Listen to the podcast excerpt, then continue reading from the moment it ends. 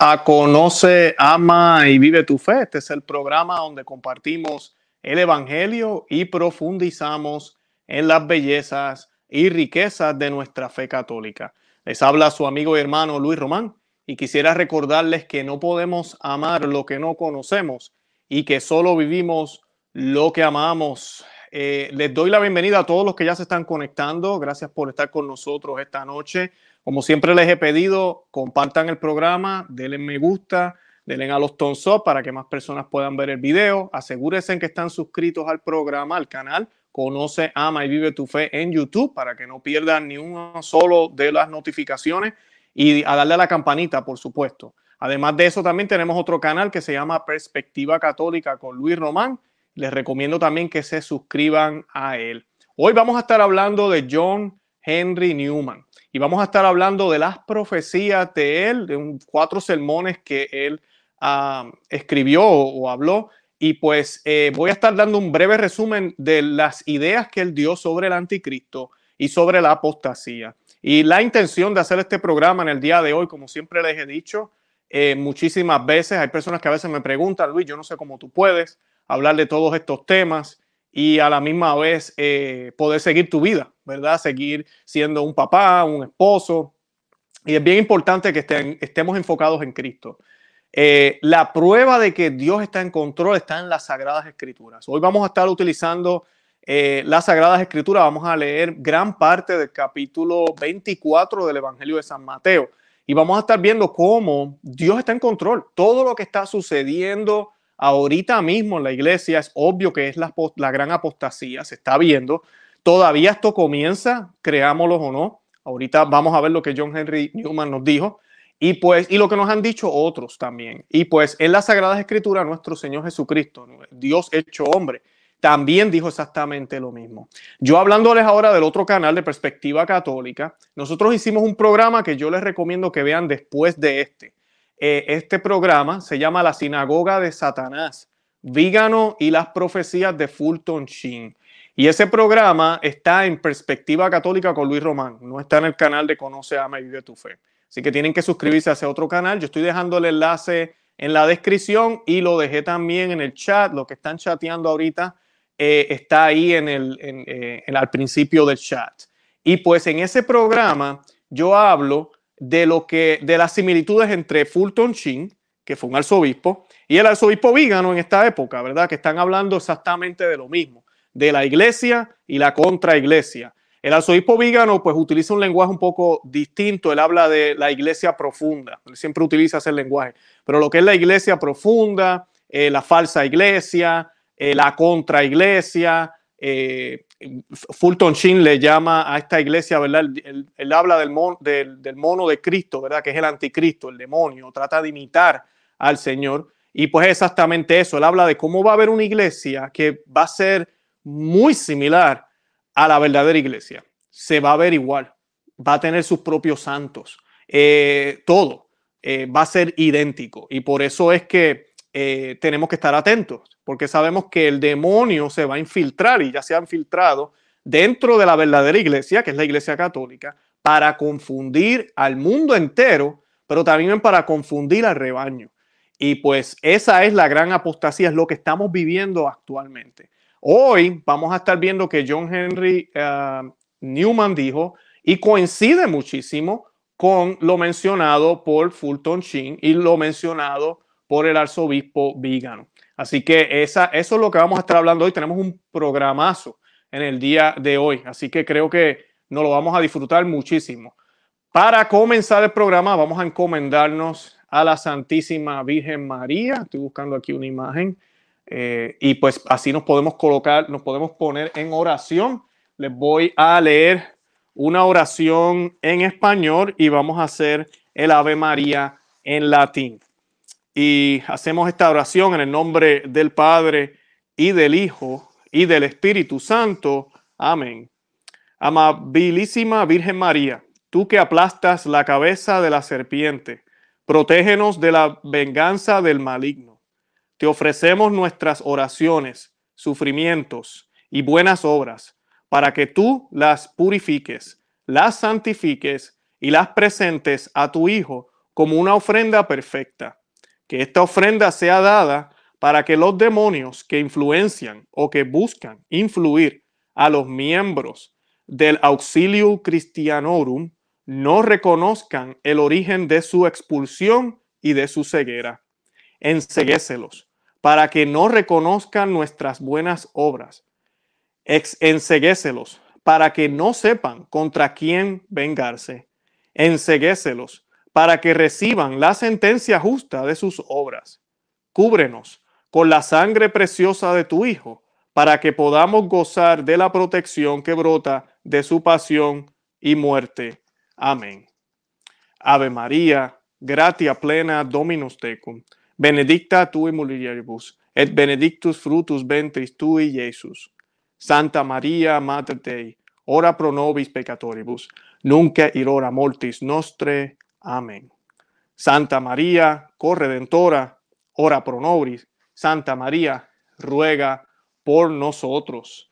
En el nombre del Padre, y del Hijo, y del Espíritu Santo. Amén. Bendito sea Dios. Estamos en el año de San José, así que San José ruega por nosotros. Bueno, y yo creo que ya estamos listos para comenzar. Déjenme cambiar aquí el banner porque algunos piensan que yo soy protestante. Esto es un podcast católico, 100% católico. Bendito sea Dios por eso. Aquí nos hacemos eco de lo que la iglesia siempre ha enseñado. Y sí, a muchos católicos les es extraño. Eso es parte de la gran apostasía que se ha apoderado de muchas cosas dentro de la iglesia católica. Me hago eco de las palabras de Pablo VI. Él también tuvo que ver muchísimo, pero sí dijo unas palabras, ¿verdad? Dijo que el humo de Satanás había entrado, ¿verdad? Y pues definitivamente sí, entró. Definitivamente lo hemos podido ver durante años y lo hemos podido palpar durante décadas y lo seguimos viendo ahorita mismo, tal vez en cierto grado, un grado mayor. Y pues eh, es, es, esa es la realidad. ¿Y qué dijo John Henry Newman sobre el anticristo. Bueno, para darles un poquito una introducción, en el Adviento de 1835, el futuro cardenal católico John Henry Newman, quien aún no se había convertido y era vicario anglicano en la parroquia Santa María Virgen en Oxford, predicó unos sermones dedicados a un tema que ya entonces podía parecer algo incómodo para los oídos del mundo, la aterradora figura del anticristo. Newman dividió en cuatro partes su impecable predicación acerca del hombre del pecado, en relación al tiempo en que se manifestará la religión que lo acompañará, la ciudad que lo encumbrará y la espantosa persecución que desatará en el fin de los tiempos. Tomó como guía las sagradas escrituras, en especial las profecías del libro de Daniel y el Apocalipsis, y las diferentes interpretaciones que habían dejado los padres de la iglesia, los padres ¿verdad? católicos de la iglesia. Muy al comienzo explicó su método de exposición. Es el que se ajusta a la noción bíblica y patrística de tipo y antitipo, o sea, la representación de un suceso lejano y arcano o antitipo por medio de otro próximo y conocido como tipo. Newman lo expresó de este modo. En realidad, todo acontecimiento de este mundo es tipo de aquellos que lo seguirán. La historia avanza como un círculo, siempre creciente. De modo similar, cada era presenta su propia imagen de aquellos sucesos todavía futuros que serán ellos y solo ellos el verdadero cumplimiento de la profecía que se encuentra a la cabeza de todos. Y pues para resumir, la tipología eh, a mí me fascina también, es excelente. Las Sagradas Escrituras para ver la relación entre el Antiguo Testamento y el Nuevo Testamento, hay que usar la tipología. De verdad que sí. Y hay muchos tipos de Cristo, pero también hay tipos del anticristo en el Antiguo Testamento. Eh, la Santísima Virgen María, esa definitivamente usted tiene que conocer qué dice el Antiguo Testamento de la Santísima Virgen María, porque está ahí, para poder entender el papel de ella en el Nuevo Testamento y para poder entender las similitudes. Por ejemplo, la segunda de Samuel con el capítulo 1 y 2 de San Lucas. Vemos unas similitudes increíbles sobre el papel de la Santísima Virgen María. En el caso de Jesús, por ejemplo, el sacrificio de, Abraham, de su primo, de su hijo eh, amado, dice las Sagradas Escrituras, ¿verdad? Y luego ese mismo lenguaje se utiliza en el Nuevo Testamento para describir el sacrificio que hace el padre de su, de su hijo, ¿verdad? De Cristo. Y vemos las similitudes que hay entre, entre Isaac y Cristo, ¿verdad? Ambos cargaron el madero, el madero donde iban a morir. Vemos también que, se, que, que hay, una, hay unas espinas. Eh, vemos, eh, además de eso, todo, todo lo que conlleva, ¿verdad? Ese sacrificio que tiene que ver muchísimo con el sacrificio de la cruz. Y así hay otros tipologías entre Adán y Eva. Vemos cómo San Pablo inclusive practicó esto. Esto está en las Sagradas Escrituras, esto no es invento de la Iglesia Católica. San Pablo le llamaba a Jesús como el nuevo Adán. Él está practicando o está ah, usando una tipología, está viendo esa tipología de, de Cristo, ese papel de Cristo tenemos que entenderlo también a la luz de Abraham para poder entender ese impacto. De ahí viene la conclusión de San Pablo como teólogo, de decirnos, ¿verdad? Como padre de la iglesia también, como pilar de la iglesia y apóstol, de decirnos, hey, así como por un hombre entró el pecado, así por un hombre, ¿verdad? Se va, se sana, llega la salvación. Eh, a toda la humanidad, todo el género humano, ¿verdad? Ese impacto que Adán hizo en todo el género humano, ¿verdad? Cristo lo hace en todo el género humano en su humanidad. Y así podemos seguir, ¿verdad? Toda la noche hablando de cuánta tipología hay en las Sagradas Escrituras. De eso es lo que está hablando aquí John Henry Newman. De esa manera es que él hizo su análisis. Y siguiendo este análisis circular, Newman recordaba que así como la primera venida del Señor, escuchen bien, así como la primera venida del Señor tuvo su precursor, así también lo tendrá la segunda.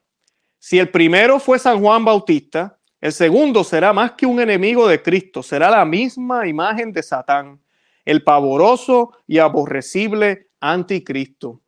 El anticristo será un hombre y no un poder, ni un mero espíritu ético o un sistema político o dinastía o sucesión de soberanos. Impondrá una tiranía en todo el mundo que durará tres años y medio, o sea, 42 meses. Este hombre de iniquidad, cuyos tipos la tradición cifró en Antíoco, Juliano el Apóstata y Mahoma, lista a la que Newman agregaba también a Napoleón Bonaparte, será la encarnación de un principio feroz y sin ley, un espíritu de rebelión contra Dios y contra el hombre, un espíritu ambicioso, padre de toda herejía, cisma, sedición, revolución y guerra.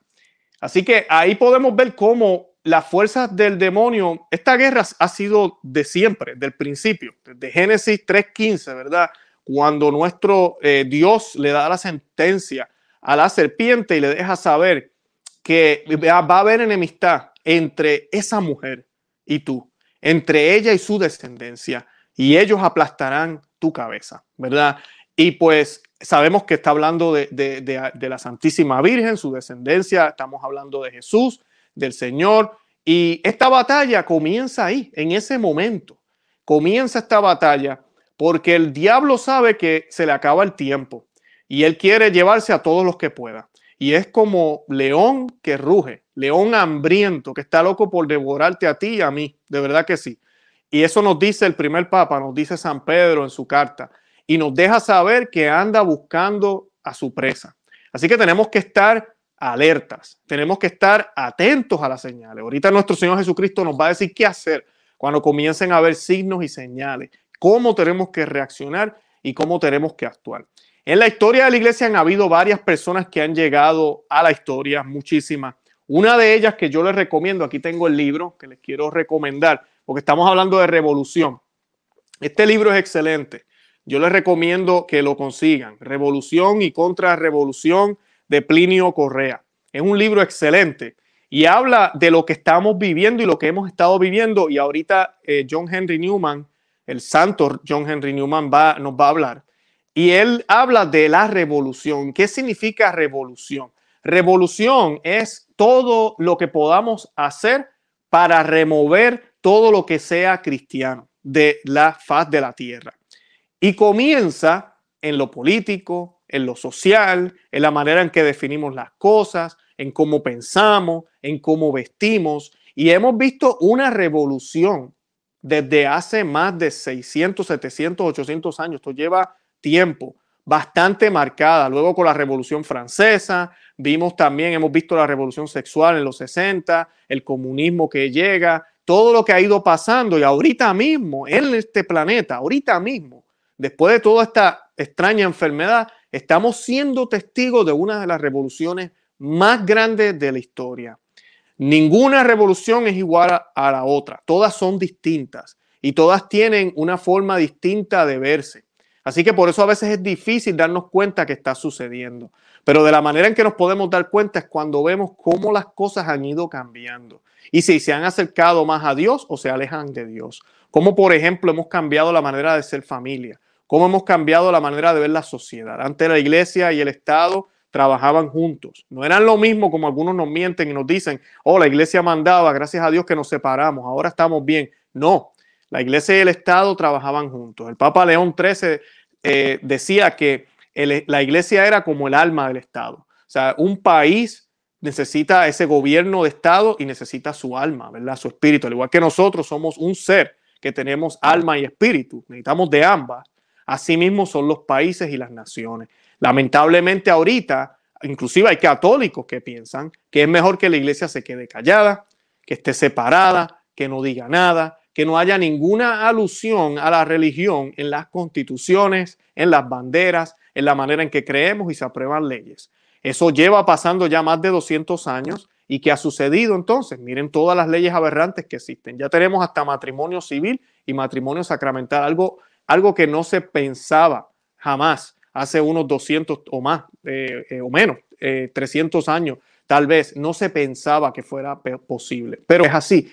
Eso, esa es la revolución que nos habla aquí John Henry Newman. Cómo el anticristo y estas fuerzas maléficas van llegando pero va a llegar un momento en que va a aparecer este ser. Y como nos dice él, va a ser un hombre. No va a ser un movimiento, no va a ser algo espiritual, no va a ser una idea, no va a ser un, partido político. Eh, no, es una persona, una persona que, vamos a ver y vamos a, eh, vamos a saber que él es el que está detrás de todo lo que está pasando. Y pues el obstáculo, dice eh, San John Henry Newman, la Sagrada Escritura sostiene, no obstante, que antes de que se manifieste el anticristo ocurrirán dos cosas. Debe retirarse el obstáculo que lo retiene el catejón y habrá de esparcirse por el mundo una gran apostasía. Respecto de lo primero, Newman era de la idea de que el catejón no solo aludía al imperio romano histórico, como se creía en la antigüedad, sino que se refería también a la supervivencia de una forma de organización de la sociedad y del gobierno, que fuera representativa de ese poder romano. En cuanto a la apostasía que precederá al hijo de perdición, Newman, siguiendo a San Pablo, la interpretaba como un tiempo en el que las revoluciones prevalecerán. Hablando de revoluciones, ¿verdad? Plinio Correa, que le acabo de hablar de eso ahora. Las revoluciones prevalecerán. Y es bien importante, está en plural, porque nunca es una, son muchas al mismo tiempo. Y la presente estructura de la sociedad será desarticulada. Para ilustrar mejor la realidad de este, disculpen, de este descalabro, formulaba unas preguntas que tienen mucha más vigencia hoy que hace dos siglos. Y estas preguntas él las formuló hace dos siglos. Dice, no existe un movimiento vigoroso y unificado en todos los países destinados a privar a la iglesia de Cristo de su poder y posición inquiria no existe un empeño febril y permanente por deshacerse de la necesidad de religión en los asuntos públicos. Esas son las preguntas que se hacía él. ¿No existe acaso un consenso creciente de que una nación no tiene nada que ver con la religión? Que se trata de algo solo concerniente a la conciencia individual. Por todo lo anterior, Newman veía operando ya una confederación del mal que pretendía encerrar a la iglesia de Cristo como en una red y preparar el camino para una apostasía general. Y aquí quiero pausar, porque nosotros nacimos en un mundo que ya eso es realidad, ¿verdad? No vimos eso. Él sí lo vivió. Él vio esa diferencia, él vio cómo el mundo se estaba alejando de Dios. Y es que la apostasía, así es que va a comenzar y ya comenzó, y ya, bueno, ya el mundo está patas arriba, como decimos nosotros. Eh, es primero el mundo renegando de Dios y de su iglesia, el mundo como tal, el mundo laboral, el mundo financiero, las leyes. Esa es la primera apostasía. Acuérdense en que Cristo es rey de todo. No es solo en la iglesia, como a veces tenemos esta imagen, oh, Cristo es rey de los católicos. No, no, no. Cristo es el rey de todo, que eh, como quiera, independientemente de esto, él sigue siendo rey. Nadie le puede quitar la corona a nuestro Señor. Pero el mundo ha decidido darle la espalda. Y lo triste de esta apostasía, como todas las apostasías, como lo fue la Revolución Francesa, en su gran mayoría las personas allá estaban, eh, eh, algunos estaban ciegos, eh, pareciera que son buenas, pareciera que son buenas. Entonces las personas empiezan a buscar excusas, a mirar el lado positivo de esa revolución, de lo que está sucediendo. Nosotros nacemos después. Para Newman, esos eran los cuestionamientos en aquel momento. ¿Cómo es posible que los países no quieran tener a la iglesia cerca?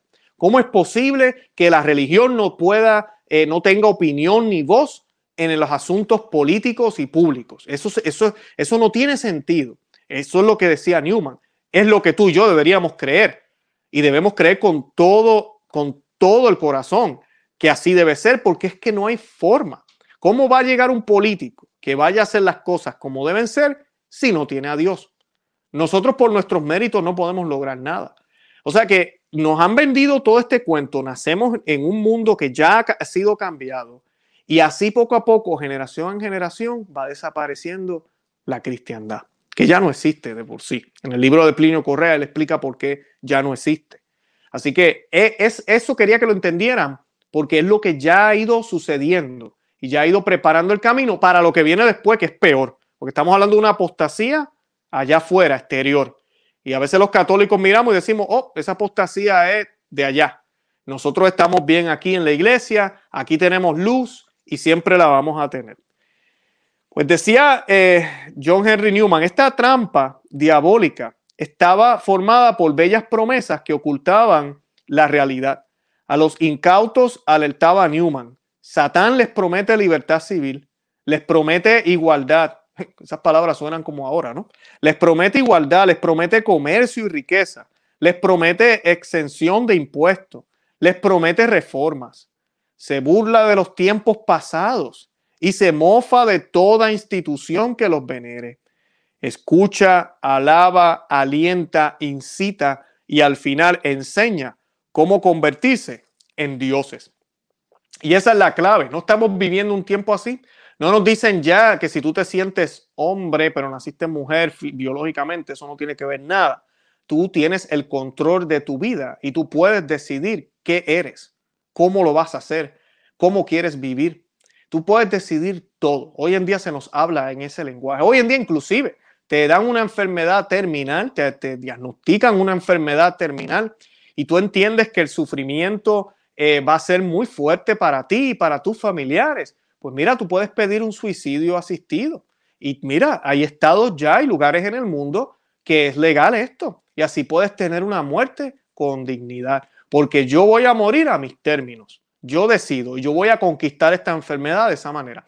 Eso es lo que se nos habla allá afuera. Eso es lo que se nos dice allá afuera. Se nos venden sueños y se nos engañan. Y nos creemos que somos, ¿qué? Dioses. Eso es plena plena apostasía, pleno eh, renegar de lo que Dios hizo y de lo que Dios planificó en nuestras vidas, porque Él es el arquitecto de nuestras vidas, creamos en Él o no, Él es el arquitecto de nuestras vidas. Y Satanás sabe que si Él no quita esa idea, porque hasta el más ateo se puede dar cuenta de que alguien decidió por Él, porque ¿por qué nací en este país? ¿Por qué nací ahora en esta época? Y mira, buscarán por dónde, para darnos una explicación alternativa, para que nunca salga de nuestros labios la palabra Dios, para que no haya ni siquiera la mínima posibilidad de pensar, hmm, tal vez sí hay un Dios. No sé exactamente qué, pero tal vez sí hay un Dios. Ustedes saben que ahí es que comienza la conversión y ha comenzado la conversión de muchos. La apostasía generalizada habrá de ser, habrá de ser el prólogo de una espantosa persecución contra la iglesia. Esta parte es importante, ¿por qué? Porque ya la iglesia no va a poder componerse en el mundo, ya va a ser algo, ya va a estar de más, no va a tener sentido. Y eso ya lo estamos viviendo. Pero ahorita van a ver qué es lo que pasa dentro de la iglesia. Eh, que verdad, ya mismo hablamos de, la, de, de, esa apostasía dentro de la iglesia, pero la iglesia como tal, la iglesia que sigue a Cristo fiel a ella, es un estorbo, es un problema y no tiene sentido que exista. Esta persecución será más feroz y peligrosa que cualquiera que haya sufrido desde su comienzo. Uno de los signos de esta impiedad, apuntaba Newman, citando al profeta Daniel, será la cesación de todo culto religioso y la abominación de la desolación. Junto con ella se producirá un despliegue de milagros reales o ficticios. Podrían ser descubrimientos de la ciencia física, acotaba eh, el santo, que afianzaran el poder del anticristo. Un poder basado en la fuerza y el engaño, en astucia y sutileza, que causará la fascinación de la imaginación de aquellos que no tengan el amor de Dios firmemente arraigado en sus corazones. O sea, todos excepto los elegidos. Y pues voy a leerles ahora de las Sagradas Escrituras. Vamos a ir al Evangelio según San Mateo, capítulo 24. Y este Evangelio voy a leer una porción un poquito extensa, usualmente yo leo poquito, pero vamos a leer un poco más hoy porque nuestro Señor habla exactamente esto. Muchas personas, si usted no conoce la Biblia, usted piensa que esto es invento de los padres de la iglesia, de, John Henry Newman, de esto es de las profecías de Fátima, esta gente inventándose. Pues no, son las palabras de nuestro Señor Jesucristo también. Así que voy a leerles parte del capítulo 24 del Evangelio de San Mateo. Yo voy a comenzar a leer desde el versículo 4 y dice, Mirad que no os engañe nadie, porque vendrá en mi nombre muchos diciendo, yo soy el Cristo, y a muchos los seducirán. Vais a oír hablar de que de guerras y de rumores de guerras. Mirad, no os inquietéis, porque es necesario que ocurra, pero todavía no es el fin.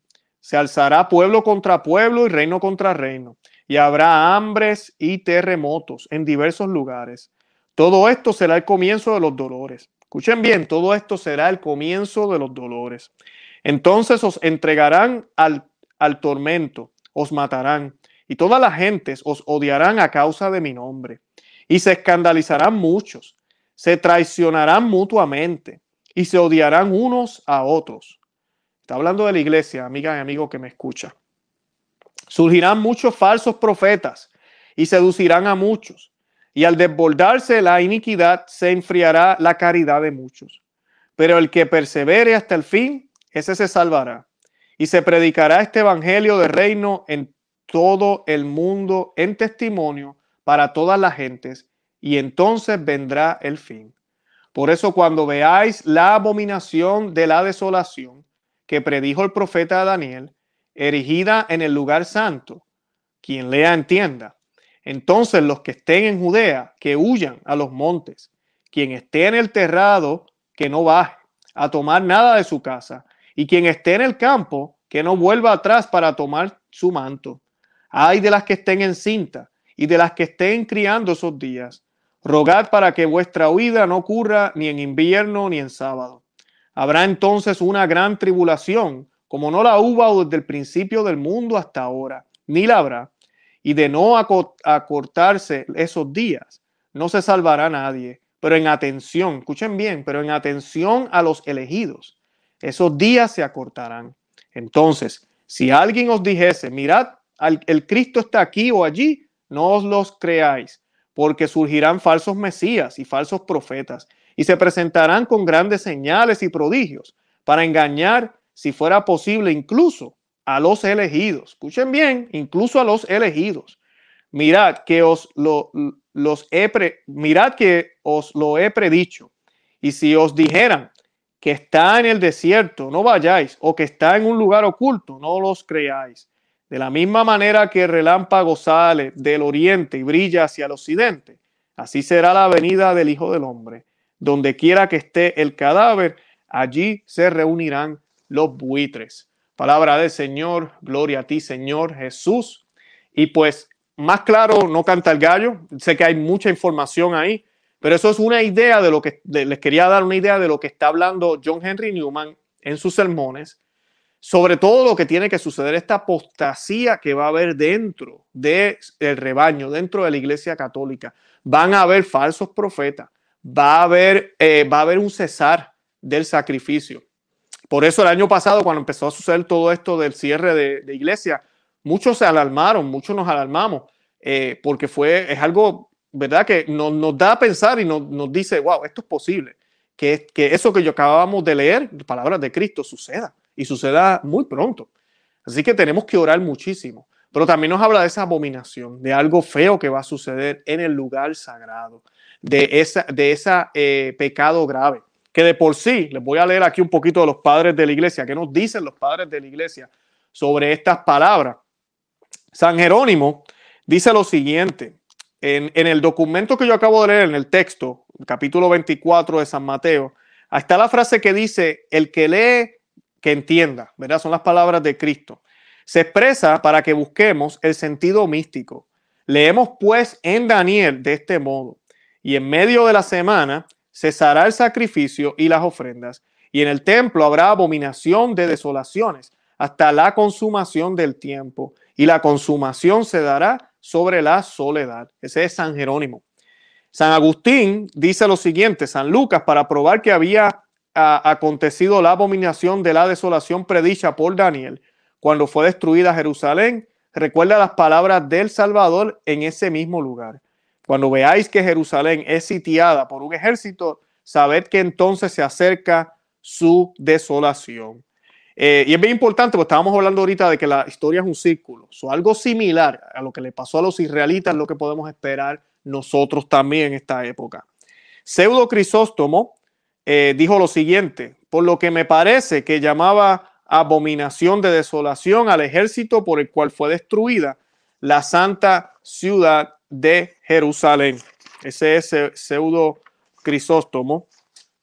Eh, San Jerónimo también dice, puede entenderse respecto de la, de la estatua del César que Pilato colocó en el templo o de la estatua ecuestre de Adriano, que ha permanecido hasta hoy en el mismo lugar donde estuvo el Sancta Santorum, pues la abominación, según la antigua escritura, es llamada ídolo y por lo tanto se añade la desolación porque el ídolo fue puesto en el templo desolado y desierto. Y esto es bien importante. Ustedes saben lo que pasó con las Pachamamas hace un tiempo en el Vaticano.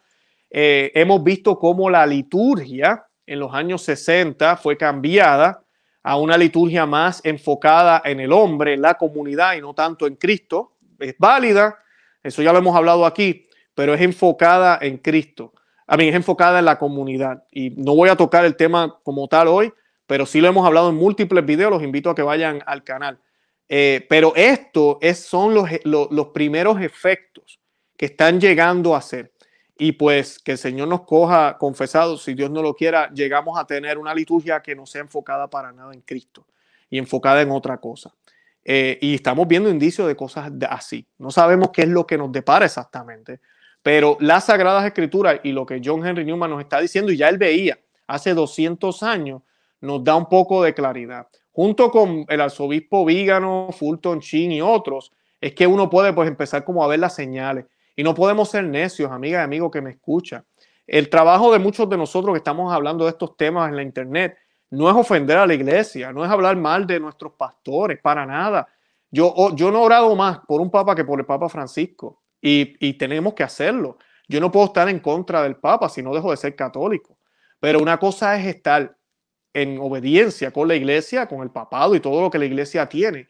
Y otra cosa es no darse cuenta de los errores que se están predicando y las cosas que se están haciendo. Uno tiene que estar alerta porque primero que nada nosotros seguimos a quién?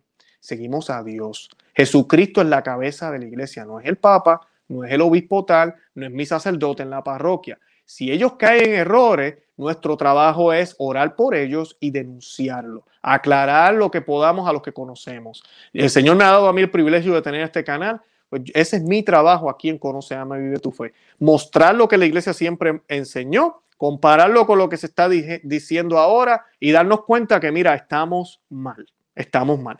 Así de sencillo pero jamás renegar de nuestra iglesia, jamás renegar de ninguna de las oficinas y de ninguno de los miembros de la iglesia, porque yo no soy el más perfecto tampoco. Si estamos aquí, todos tenemos que sufrir juntos, todos, todos como miembros del cuerpo de Cristo, tenemos responsabilidad y tenemos también obligación de ayudar en lo que está sucediendo. No podemos solamente quedarnos mirando para el clero y, echarle la culpa al clero y se acabó. Así que esa, esa parte es importantísima porque como decía Cristo, se van a traicionar entre ellos, se van a dividir entre ellos y eso no es lo que queremos que suceda, ya está sucediendo. Vemos, yo saqué un video hace poquito, vimos como eh, el padre Riz aquí en los Estados Unidos pidiendo que se, que se suprima la misa tradicional. Increíble. ¿Por qué quieres suprimir un medio que ha acercado a miles de personas al Señor? Tú quieres celebrar tu nuevo sordo allá cantando y cumbaya y lo que tú quieras, haz lo que desees. Pero no le quites el medio que está utilizando el Espíritu Santo para traer a miles a la Santa Iglesia Católica. Porque a ti no te parece o porque piensas que, lamentablemente, porque es la verdad, contradice y muestra los errores que tienen la forma en que tú lo estás haciendo. Entonces, vemos cómo el demonio utiliza todo eso y en esa división no, no, no lo podemos permitir. Tenemos que trabajar por una unidad en Cristo, no en el hombre, en Cristo. A diferencia de lo que ha venido predicando la iglesia, en los siglos posteriores a estos sermones, Newman acentuaba lo importante, que era que los cristianos meditaran en la realidad del anticristo y su reino tenebroso. Y esto es importante, a veces muchos sacerdotes no quieren hablar de estos temas en una homilía de domingo, deberían hacerlo varias veces en sus homilías. Exhortó a la vigilancia y a la preparación, una apelación que leída hoy en este desconcertante año 2021 estremece por su actualidad. Creía, él creía provechoso tomar conciencia de que somos parte de lo que puede ser llamado un sistema milagroso. Es decir, que nuestro presente estado de cosas forma parte de un curso providencial que comenzó en forma milagrosa y que al fin de los tiempos, si no antes, culminará milagrosamente.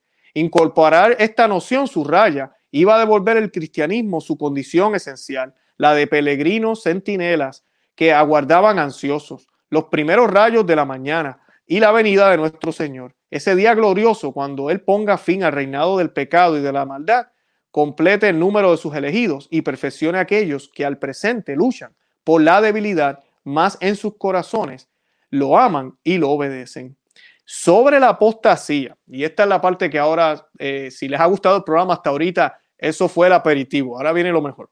Eh, ahora vamos a hablar de la apostasía. Y van a ver cómo coincide muchísimo también con lo que hemos hablado acá de Vígano y Fulton Chin. Eh, acá les estoy colocando la promoción o el arte de un programa que hicimos hace unas semanas ya en nuestro otro canal, Perspectiva Católica con Luis Román.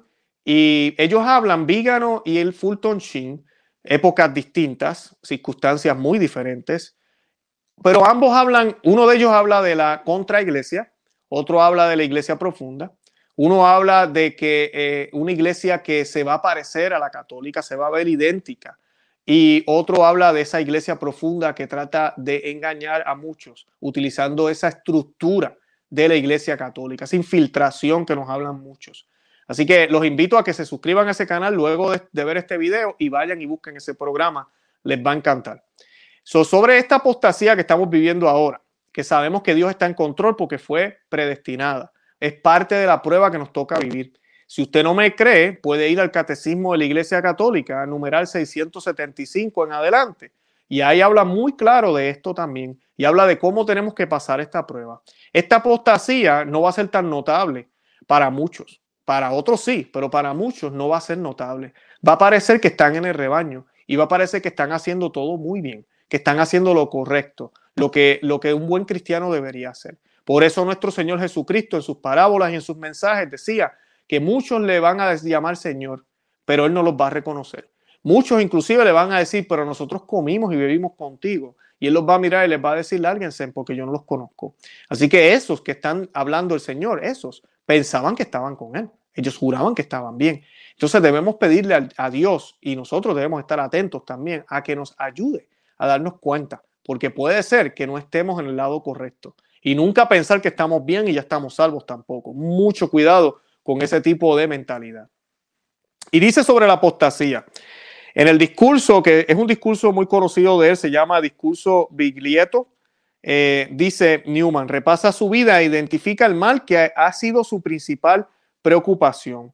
Luego describe un mundo en el que este mal parece triunfar y es nuestro mundo de hoy, previsto en la era victoriana por este gran santo. Y dice él, me regocijo en decir que a un gran daño que tuve desde el principio me opuse. Durante 30, 40, 50 años he resistido lo mejor que he podido el espíritu del liberalismo en la religión. Nunca la Santa Iglesia Católica necesitó más campeones en su contra. Dolorosamente que ahora, cuando hay, es un error que se extiende como una trampa a toda la tierra, eh, y eso fue comenzando el discurso. ¿Qué quiere decir él con liberalismo? El liberalismo es la doctrina de que no hay una verdad positiva en la religión, pero que un credo es tan bueno como el otro. Y esta es la enseñanza que está ganando sustancia y fuerza a, a, diario. Es incompatible con el reconocimiento de cualquier religión como verdadera. Enseña que todos deben ser tolerados, porque todos son cuestiones de opinión. La religión revelada no es una verdad, sino un sentimiento y un gusto no es un hecho objetivo, no milagroso. La religión se vuelve meramente subjetiva y privada. Ya no es el dicho universalmente aceptado, como lo era cuando era niño, de que el cristianismo es la ley del país. Hasta ahora se ha considerado que la religión por sí sola, con sus sanciones sobrenaturales, era lo suficientemente fuerte como para asegurar la sumisión de las masas de nuestra población a la ley y el orden. Dice, pero ahora los filósofos y políticos están empeñados en satisfacer este problema sin la ayuda del cristianismo. Y eso definitivamente ya es una realidad completamente. Definitivamente este liberalismo, tu verdad y mi verdad. Eh, no sé si han visto, aquí en los Estados Unidos hay un, bumper sticker. Bumper stickers son estos eh, eh, calcomanías o etiquetas que se colocan en el carro, en la parte de atrás del carro y eh, dice coexist, ¿verdad? Coexistan. Y tiene todos los signos de todos los símbolos de toda la religión, incluyendo la, la, Santa Cruz. Y no, eso no es bien, eso es malísimo, eso es horrible. Ahora, lo triste es que esto es un movimiento que se ha infiltrado inclusive dentro de la iglesia. Aquí yo les voy a enseñar una foto que yo uso muchísimo. Y es una de las fotos que se utilizó, esta imagen se utilizó en uno de los videos de las intenciones del Papa Francisco hace unos años atrás. Este video es el que él dice que todos somos hijos de Dios yo hablé de eso en el programa aquí hace, hace unos, unos añitos ya. Y, y, además de eso también, eh, él habla de cómo eh, en este abanico de religiones, ¿verdad? Todos vamos hacia Dios. Y ahí pueden ver la imagen, cómo se ve Jesucristo al mismo nivel que los judíos, que los musulmanes, porque lo que hay allá atrás no es un rosario, son, son musulmanes, y de los budistas, hindúes y todo ese tipo de religión. De eso es que John Henry Newman nos está hablando. Si nos volvemos víctimas de este liberalismo y pensamos que todo da igual y dejamos que la filosofía meramente humana explique lo que está bien y lo que está mal, entonces no hace falta el cristianismo en el mundo. No, no es necesario. Simplemente tu religión es algo que tú deseas hacer si lo quieres hacer, pero no es necesario ni esencial para poder sostener la ley y el orden, para eh, definir lo que es moral. En cierto tiempo así lo fue. En cierto tiempo se hablaba, inclusive las personas hablaban, eh, yo inclusive recuerdo de pequeño escuchar a las personas decir, no, no robe, y siempre se mencionaba a Dios. Mira que no se, no, se puede hacer, Dios siempre, Dios siempre observa, no está bien robar. Eh, ya ni eso, ya ni, es que no se trata de Dios, se trata de, de, de otras cosas. Y podrán ser válidas muchas de estas cosas que ellos mencionan, pero no son el fin no terminan, no tienen una conclusión que realmente satisfaga ese deseo humano de poder entender por qué no o por qué sí. Básicamente de por qué entender por qué vivimos. Pero, ¿verdad? Hablando de lo moral, pues ¿por qué? ¿Por qué tiene que ser de esa otra manera y no de esta? John Henry Newman luego describe una amenazante y gran apostasía. Y esta apostasía, dice él, en lugar de la autoridad y la enseñanza de la iglesia, sustituirán en primer lugar una educación universal y completamente secular, calculada para hacer entender a cada individuo que ser ordenado, trabajador y sobrio es su interés personal. Eso ya es, ya realidad en el mundo. Las escuelas no enseñan religión, eh, ni, eh, y no religión, la iglesia católica, la fe católica. Eh, eso ya no se permite. Las escuelas no pueden haber crucifijos. Pero ¿sabes lo más triste que John Henry Newman no vio? Es ver las, las escuelas católicas secularizadas, las universidades católicas secularizadas. Eso es lo que estamos viviendo ahora.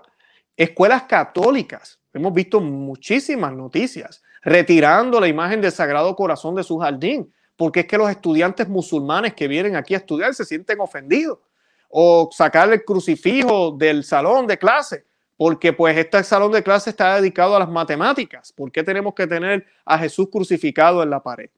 En esos tiempos es lo que estamos viviendo. Esto que describe John Henry Newman es apenas eh, eh, el aperitivo de esa gran apostasía que ya se vive no solo en lo secular en la escuela, sino también en la educación católica. Entonces, ¿para qué los grandes principios activos ocupan el lugar de la religión para el uso de las masas, así cuidadosamente educadas, proporciona las amplias verdades éticas fundamentales de justicia, benevolencia, veracidad y similares experiencias probadas? Y esas leyes naturales que existen y actúan espontáneamente en la sociedad y en los asuntos sociales, ya sean físicos o psicológicos, por ejemplo, en el gobierno, el, comienzo, el comercio, las finanzas, los experimentos sanitarios y las relaciones entre las naciones. En cuanto a la religión, es un lujo privado, que un hombre puede tenerlo si quiere, pero por lo que, por supuesto, debe pagar y que no debe imponerse a los demás, ni dejarse llevar por su molestia.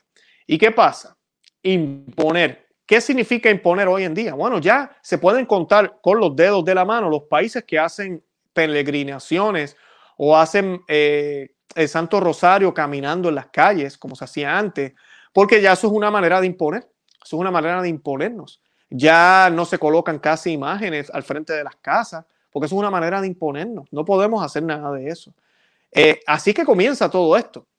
Empiezan a hablarnos este lenguaje de, mira, pero es que queremos tolerarnos, queremos unidad, queremos paz. Y yo he escuchado católicos hablar de esta forma, que piensan que es lo correcto, porque piensan que el fin es la unidad, cuando el fin es la salvación eterna. El fin debe ser Cristo. Y Cristo mismo dijo que él iba a ser eh, eh, causa de división. Él dijo, ¿verdad?, que iba a ser donde, una familia, el padre contra los hijos, el hijo contra los padres. Él habló de eso, él nunca dijo, ahora me voy y todos estarán unidos y se llevarán bien y estarán de acuerdo en todo lo que se proponga. No, el Señor nunca habló de eso, porque él sabía, esto es un mundo caído donde el demonio siempre iba a dar esa lucha. Y sí, su, la, la verdad, la, la única verdad, la verdad de Cristo, iba a ser motivo de división. Y por ende, eso es lo que sucede usualmente y es lo que el demonio quiere detener. Dice John Henry Newman en el caso de Inglaterra, la teoría liberalista se está volviendo dominante debido al pluralismo religioso. Y esto es otro problema, la pluralidad de religiones en los países. También porque algunos pensadores religiosos creían que el cristianismo sería más puro si estuviera completamente separado del Estado pero principalmente porque hay mucho en la teoría que es atractivo. Por no decir más, los preceptos de justicia, veracidad, sobriedad, dominio propio, benevolencia. Pero hay una trampa. No es hasta que descubramos que esta serie de principios está destinada a reemplazar, bloquear la religión, que la declaramos malvada. Nunca hubo un dispositivo del enemigo tan hábilmente enmarcado y con tanta promesa de éxito. Lo lamento profundamente, dice Newman, porque preveo que puede ser la ruina de muchas almas.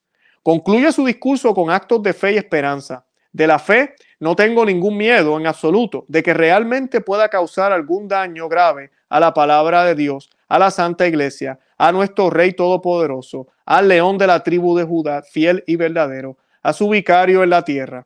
El cristianismo ha estado con demasiada frecuencia en lo que parecía un peligro mortal que deberíamos temer por él cualquier nueva prueba ahora.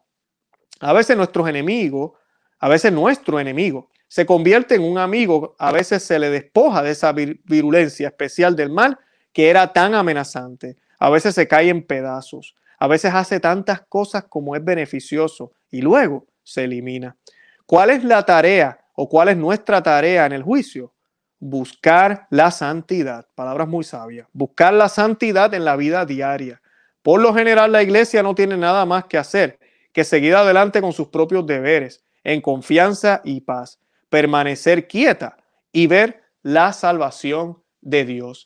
Y ese consejo final siempre ha sido el consejo que yo le he dado a todos los que siguen este programa. Nosotros hablamos de todo esto de la apostasía, de todo lo que ha estado sucediendo en la iglesia, eh, ayer, por ejemplo, no hace dos días, yo les estuve hablando de esta convención que va a haber allá en el Vaticano. Si usted no ha visto este programa, tiene que irlo a ver corriendo ahorita al, canal. Eh, doctor Anthony Fauci y Clinton, sea Clinton, van a estar hablando en el Vaticano. Es una, básicamente una cumbre globalista.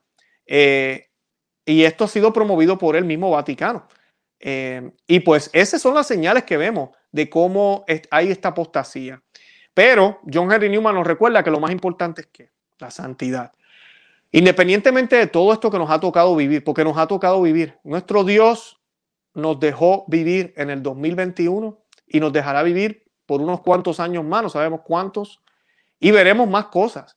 A ti y a mí nos tocó vivir la misma época, el mismo tiempo. Y eso es providencia de Dios. Dios utiliza todo. Y por ende yo no puedo renegar, lamentarme, deprimirme, eh, ponerme rebelde por lo que estoy viviendo o por lo que está pasando.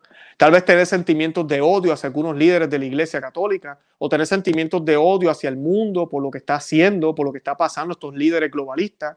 No, no puedo. Yo tengo que seguir mi camino de santidad.